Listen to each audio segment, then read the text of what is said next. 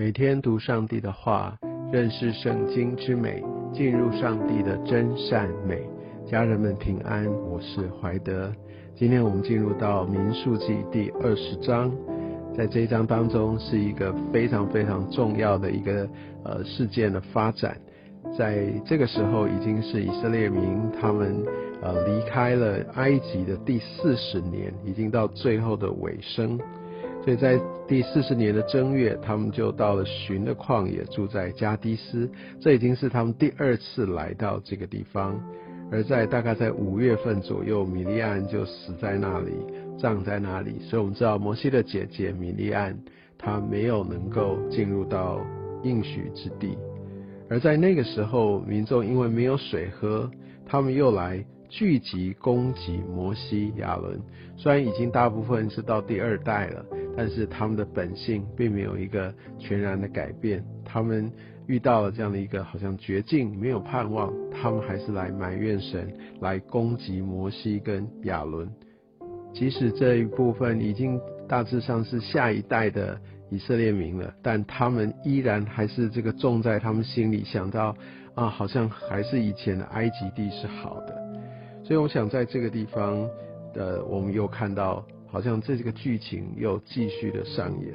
其实我们信主年日再多，我们经历神的供应再久，其实这不保证我们的灵命会跟着越来越成熟。最重要的是我们要对上帝有一个真实的认识。而我们可以看到第六节，摩西亚伦在面对呃民众的攻击，他们还是用一样的方式。也就是一个属神的方式，他们离开会众，不是在那边用血气要跟民众来抗衡，或者想要用自己的方式来好好的来为自己辩解，而是他们离开会众，来到会幕的门口俯伏在地，他们要来到上帝的面前来寻求神，而在这个时候，耶和华的荣光就向他们显现，所以我想我们再一次看到摩西亚伦他们的典范。就是说，他们不为自己来争辩，不为自己来伸冤，不为自己来复仇，而是带到上帝的面前，而且是俯伏在地，代表他们对神的信靠跟敬畏。而相对于之前有一次，他们也在干旱当中，而耶和华神要摩西带着杖去击打磐石出水，这在出埃及记十七章五到六节，呃，有空的话你可以回去翻。但是在这一次，上帝他一样要供应水，但是他用不同的方式。他说：“你拿着杖去，和你的哥哥亚伦造句会众，在他们眼前吩咐磐石发出水来，水就从磐石而出，给会众和他们的牲畜喝。”我们可以看到，上帝他是用一个平和的一个方式来告诉摩西亚伦该怎么做，而这次的方式跟之前是不一样的。这次的方式是有用吩咐的，用说出来的。第九节我们看到，于是摩西照着耶和华所吩咐的，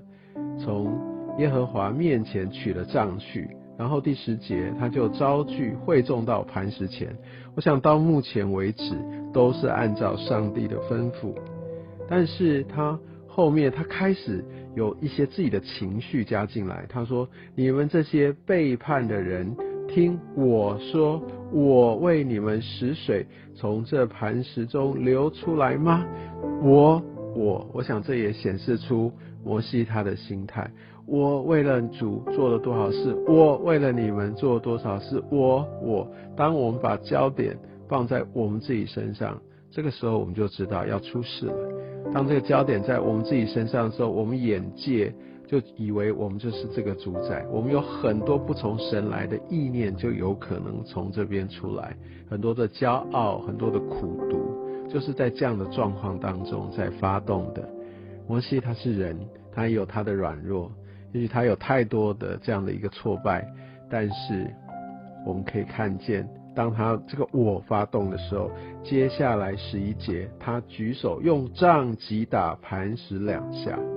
这下就不得了了，他没有按照上帝所说的，就记得好像从以前我们在读的这些的经文，都是耶和华怎么说，摩西就照耶和华所吩咐的去行了，一直都是这个模式。但是在这里，摩西他没有顺服，可能有他的这些的骄傲，他的情绪在发动，他用杖击打磐石，而且不止一下两下。所以从这个经文我们可以看到，摩西因为他的不顺服，所以他也失去了进入到应许之地的这样的一个原本的一个应许成就。所以你会想说，哇，这真的是很严厉。确实是，其实，在我们属灵的职位份、好职分上越高，我们所要承担的责任也越重，所以我们更要好好的来为我们的领袖来祷告，因为他们确实要承载的更大的一个责任。而我们在这边可以看到有几件事情，第一个，摩西对，因为他的没有顺服，因为他把自己摆在前面，在那一个时刻，所以他没有办法进入到应许之地。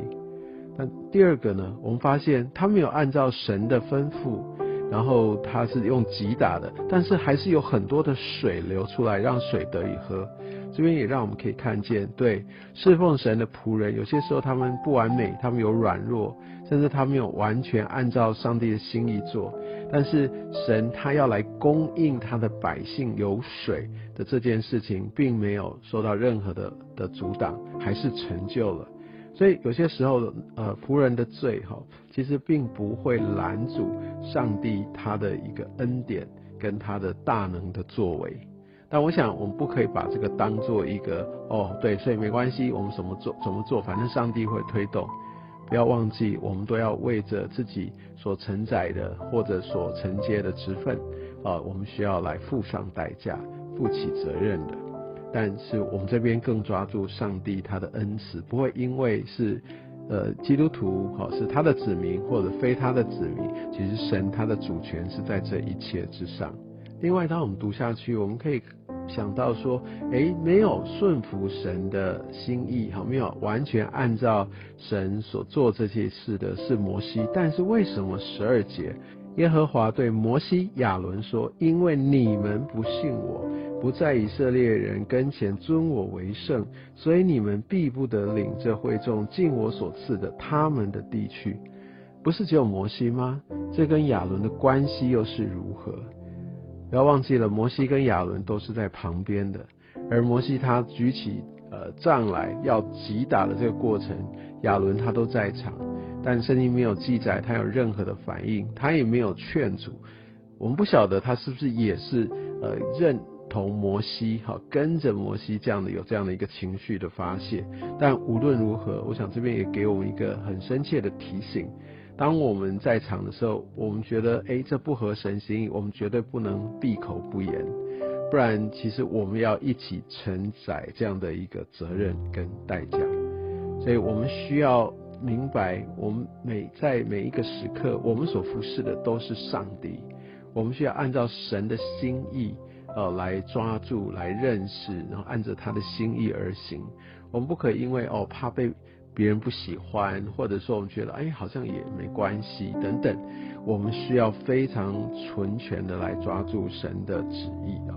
所以我们从这边可以看到。特别在团队里面服侍，我们彼此要互相的守望，我们不应该相怨哦。这也就是为什么保罗哈在以弗所书说，我们要用爱心说诚实话，我们需要把真理啊要能够表达出来。当好像有些事情要发生的时候，我们如果在场，我们会有这样的一个责任跟义务，要去来来影响这个事情的发展。所以我想在今天的这段经文，其实是很重要的一个提醒哦。在二十章是以色列人准备要进入迦南地之前，才一年左右的一个时间所发生的事情。看到这些领袖接续的一个失败跌倒，也值得我们来警惕。在这段经文里面，我们先看到米利安过世了，在摩西击打磐石出水事件之后，后面我们在最后也看到亚伦也死了。真的求神也透过这样的一个经文，也提醒我们从头到尾在我们一生当中要紧紧抓住神的心意。但感谢主，现在有圣灵来带领我们，但我们在团队里面，我们仍然需要一起守望，要一起来坚守神他的真道。愿上帝祝福你。